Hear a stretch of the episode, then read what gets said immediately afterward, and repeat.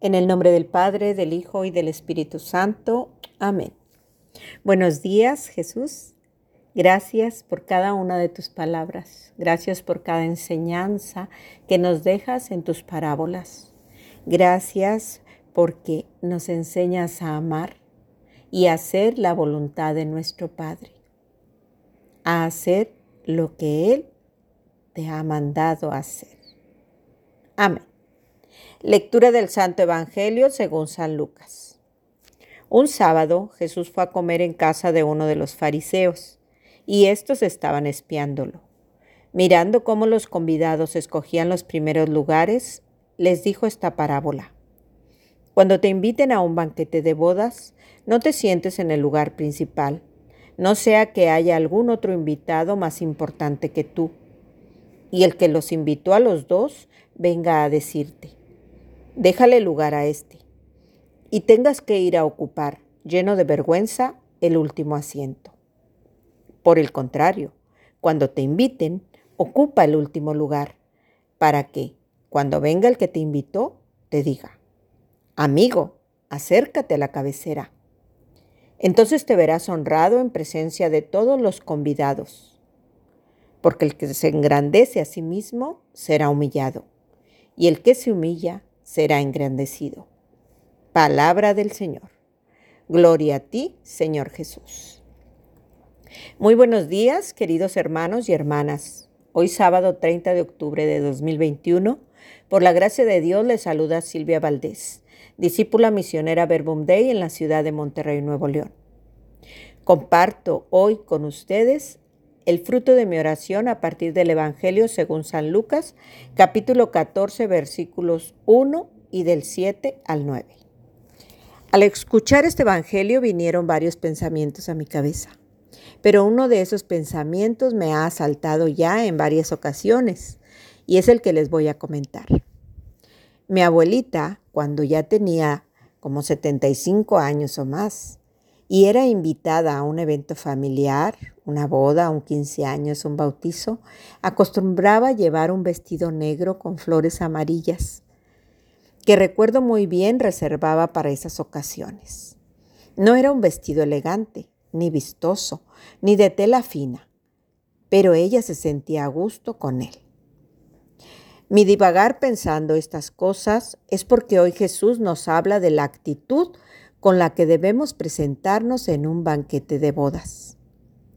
Y lo pensaba porque muchas veces cuando nos invitan a una fiesta estamos tan preocupados por lo que vamos a vestir, los zapatos y accesorios que vamos a llevar, lo elegantes o apropiados que tenemos que estar y también en muchas ocasiones lo importante que será nuestra presencia en ese evento si nos tomarán en cuenta, si seremos reconocidos, si causaremos el impacto que deseamos tener.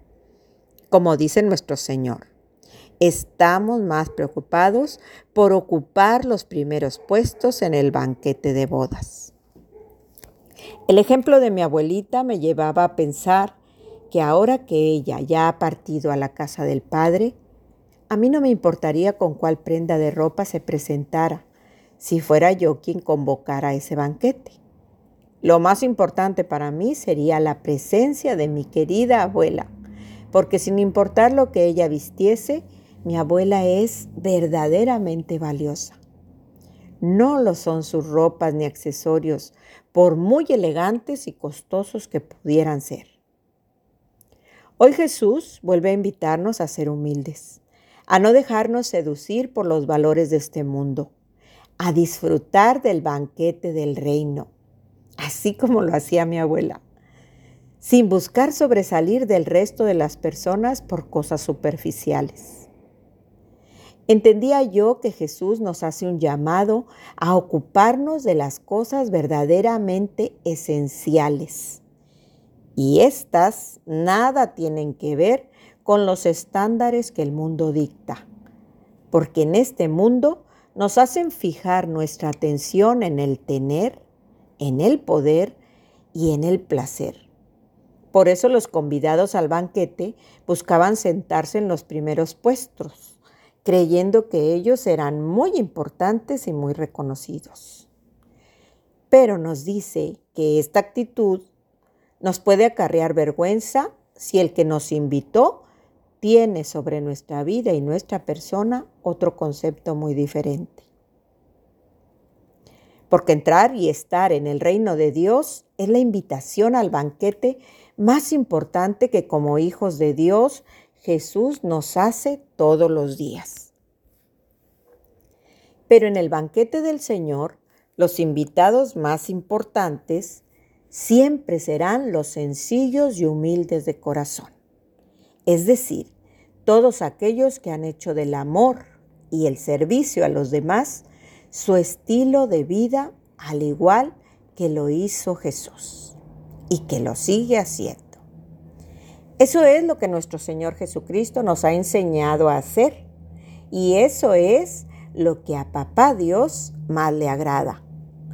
Hijos e hijas suyos que haciendo su voluntad se pongan al servicio de todos sus hermanos, principalmente de los más necesitados. Aquí me venía esta cita de Mateo 25 del 34 al 36, que dice, Entonces el rey dirá a los que están a su derecha, Vengan benditos de mi Padre, y tomen posesión del reino que ha sido preparado para ustedes desde el principio del mundo. Porque tuve hambre y ustedes me dieron de comer. Tuve sed y ustedes me dieron de beber.